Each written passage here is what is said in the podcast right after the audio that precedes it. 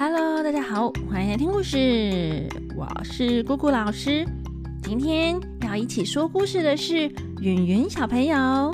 那也欢迎大家把我们的最后一句台词，嗯，是什么呢？给录下来，借给姑姑老师，我们就可以一起来完成故事喽。那今天就继续来讲《西游记》的故事。今天要讲的是通天河下集。上一次讲到孙悟空他们把主人家请来念经的和尚吓得跌跌撞撞、连滚带爬的跑走了，还在那里哈哈大笑的，被唐三藏啊念了一顿。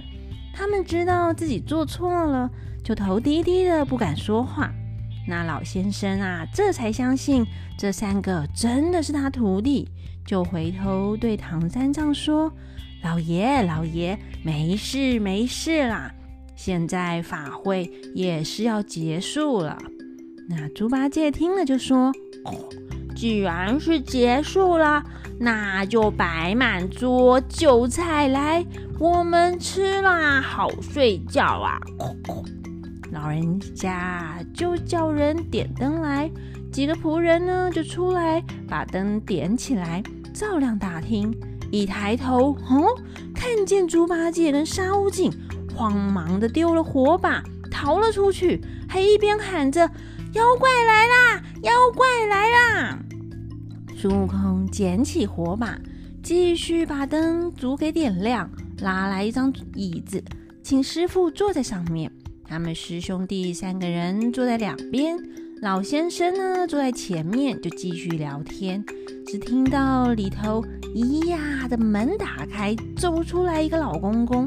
拄着拐杖说：“是是什么邪魔？黑夜里来到我这扇门之家。”前面坐的老先生啊，急忙站起来扶着老公公说：“哥哥啊，别紧张，不是邪魔，是东土大唐来的取经和尚。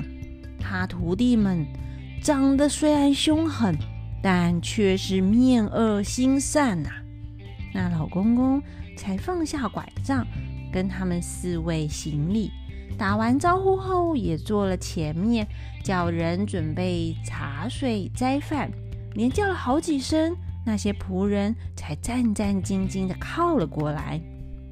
猪八戒就忍不住问：“老公公啊，你这些仆人站两边是要干嘛啦？”老公公说。要他们捧斋来侍奉老爷啊！猪八戒又问啊：“几个人服侍啊？”老公公说：“八个人。”猪八戒又问啦：“那这八个人服侍谁呀？”老公公回答：“就服侍你们四位呀。”猪八戒啊，就笑着说。那那白脸的师傅只需要一个人服侍，那毛脸雷公嘴的要两个人，那个晦气脸的要八个人，我我的话要二十个人服侍才够啊！老公公就说啦：“啊，想必是你的食量特别大吧？”那猪八戒就笑着说。哦，哦好好好，好说好说啦！老公公啊，就叫了三四十个人出来帮忙。那唐三藏呢，跟老先生坐在旁边，哎，一问一答的聊起天来。那一些仆人啊，才觉得比较没那么害怕了，就摆好桌子，先请唐三藏上座，旁边又摆了三张桌子，请孙悟空他们三个人坐。前面啊，一张桌子就坐了两位老人家，他们准备的很丰盛，先摆上水果蔬菜，然后是面食、米饭、粉汤，摆的整整齐齐的。唐三藏呢，开动前就先念了一卷起斋经，但那猪八戒一来急着吃，二来又有点饿了，哎，哪里等到唐三藏念经完啊？就拿过碗来，把一碗白米饭噗的一口吞了下去，就吃光了。旁边的仆人看了说：“哎，这个老爷有点脑袋不灵光哎，怎么是把饭装在袖子里呀，而不是装馒头？饭装在袖子里，衣服不就脏了吗？原来呀，他们看到饭一下子就清空，还以为啊是猪八戒打包了呢。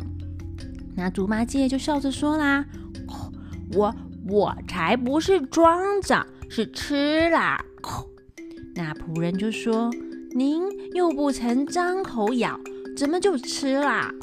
猪八戒说：“我骗你的话是猪仔，我明明就吃了。不信的话，我再吃给你看。”那仆人们呐，又端了碗，盛一大碗饭递给猪八戒。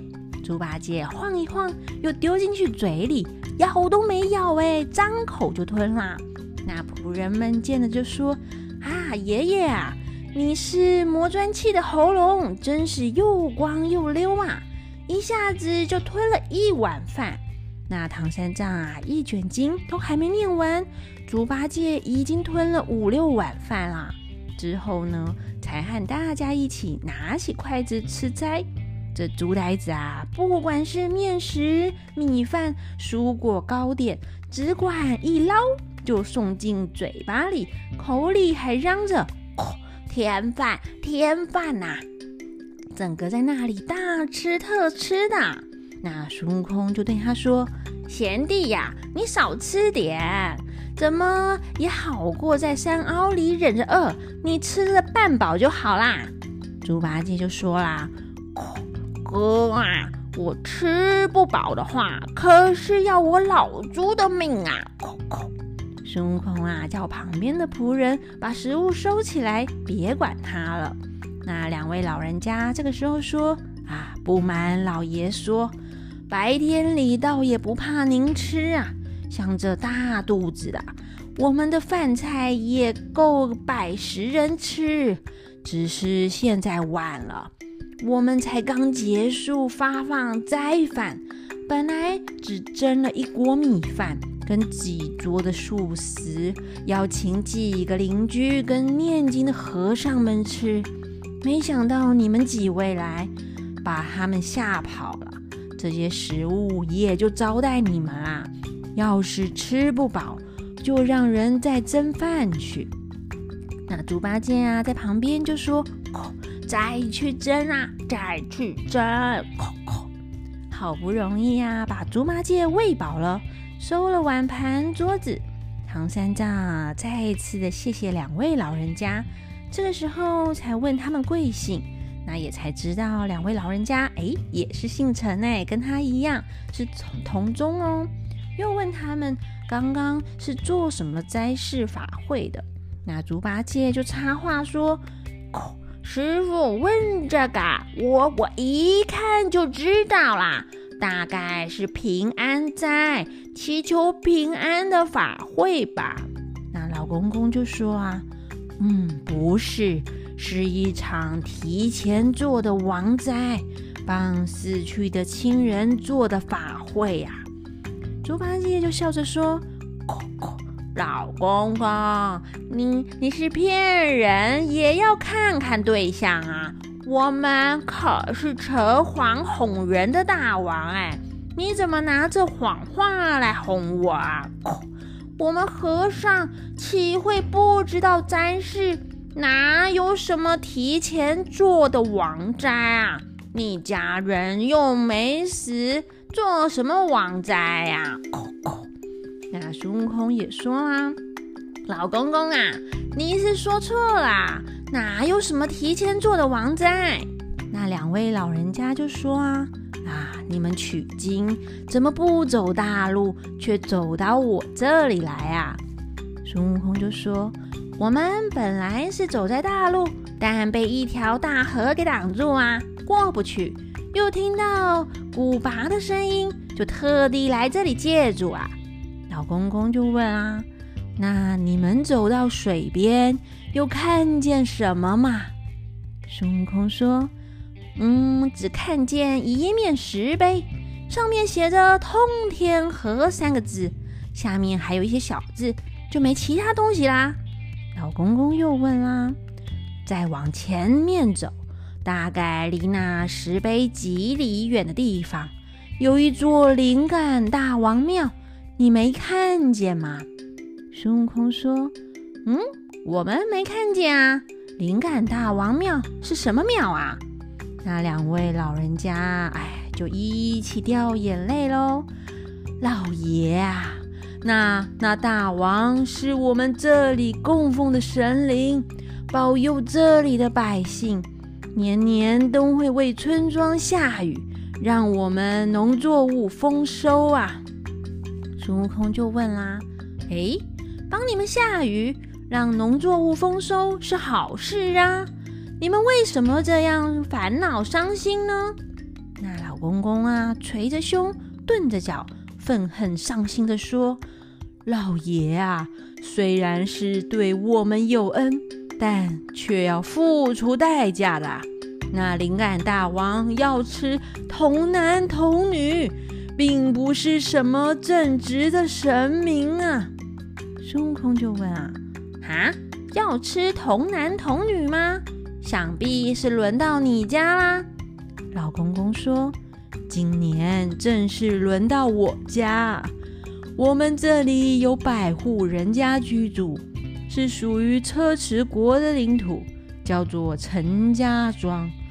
这大王啊，一年祭祀一次，要一个童男，一个童女，还有猪羊生礼贡献给他。他一顿吃啦，保佑我们风调雨顺。若是我们不祭祀他的话，就会降下灾难来。孙悟空就问啦：“您府上有几位令郎啊？哎，就是说您有几个儿子啊？”那老公公啊，捶着胸说：“啊，可怜呐，可怜！说什么令郎？我家人丁单薄，这个是我弟弟，叫做陈清，我叫做陈晨。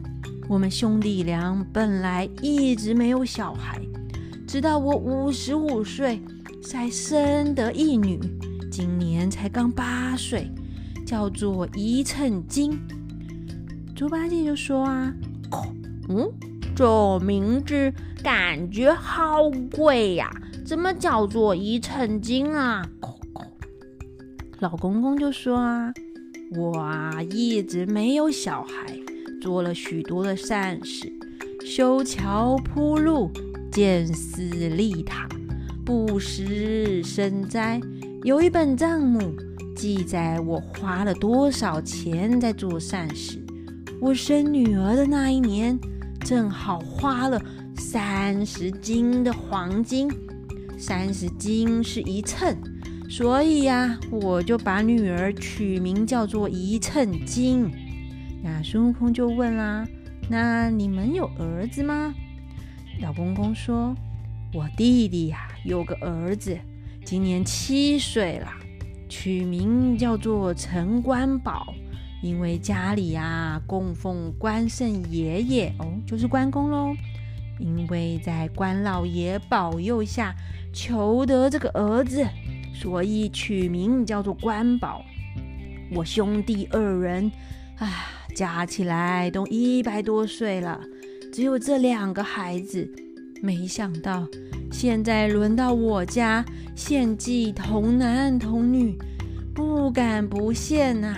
但实在很舍不得我的孩子啊，只好为我们可怜的孩子先做个超度的法会，所以才说这是预先做的王灾呀。三藏听了也跟着掉眼泪，哎。为这两个孩子觉得可怜呐，老先生呢接着说：“那灵感大王还常来我们这边走动，那我们每个人家里有哪些人，他都知道。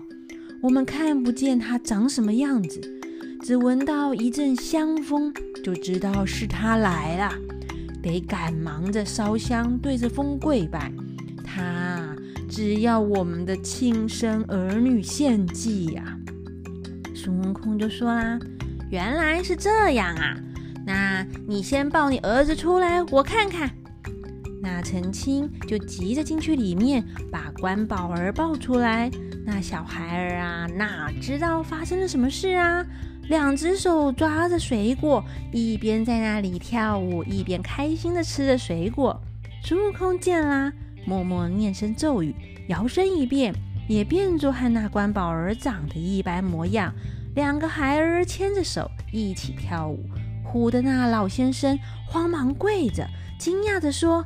哈，这位老爷怎么就变作和我儿一般模样啊？孙悟空把脸抹了一把，又变回原本的样子。老先生就说：“啊啊，老爷原来有这样的本事啊！”孙悟空笑着说：“可像你儿子吗？”老先生就说：“像像像啊，一模一样。”孙悟空又问。那这样可以骗得过那灵感大王了吧？老先生说：“骗得过，骗得过啊！”孙悟空讲：“那我今天就代替你孩儿去献祭，留下你家后代啊！”那陈青跪地磕头的说：“老爷慈悲为怀，舍己救我孩儿。”我愿意送白银一千两，送给唐老爷做盘缠去西天用啊！那孙悟空就问啊：“哎，你谢我师傅，怎么就不谢谢我老孙啊？”那老先生就说啦：“您代替我儿子去献祭给灵感大王，就没了您啊。”孙悟空问：“啊，怎就没啦？”老先生说。那大王吃啊，孙悟空就讲：“哼，他敢吃我也罢，就看天意呀。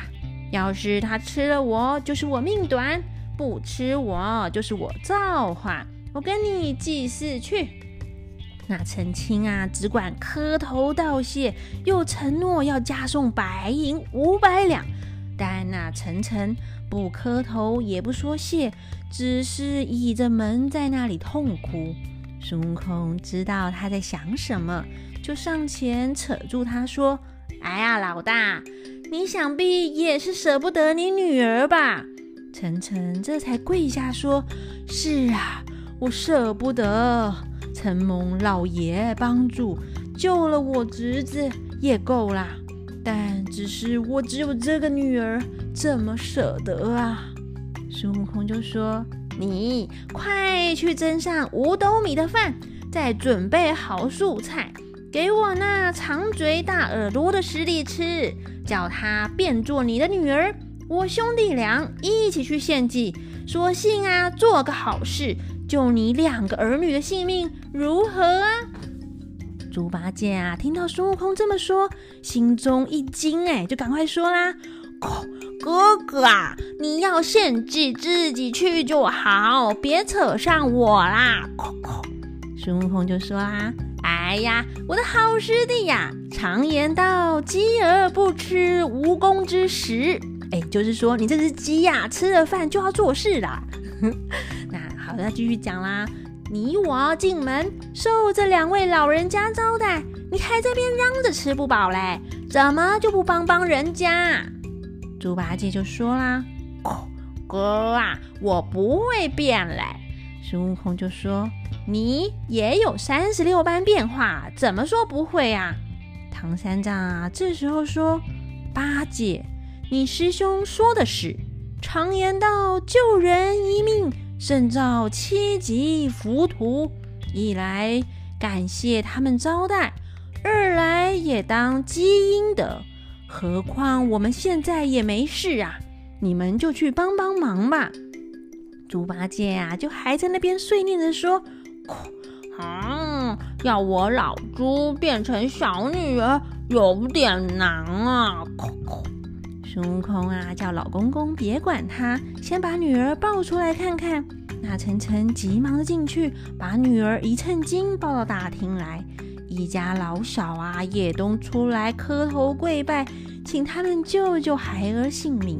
孙悟空要猪八戒变成这小女孩的样子，那猪八戒啊就念念咒语，头摇了又摇，叫了一声变，那也真的变成小女孩的样子喽。但就是肚子大了点，样子有点好笑哎。那孙悟空笑着说：“哎呀，你再变变。”猪八戒就说：“我的肚子就这么大，就算你打我，我也变不过来啦，怎样啦？”那孙悟空啊，就吐的吹了一口仙气，就把猪八戒的肚子给变小嘞，跟着小女孩长得一模一样。孙悟空将老两位老人家让人啊把儿女带进去躲起来，他和猪八戒就充当童男童女去献祭给灵感大王。到底孙悟空他们能不能骗得过灵感大王呢？大家好，我是云云，这一期的《西游记》就到这里结束喽。欲知后事如何，请听下回分解那我们就下回分解喽拜拜。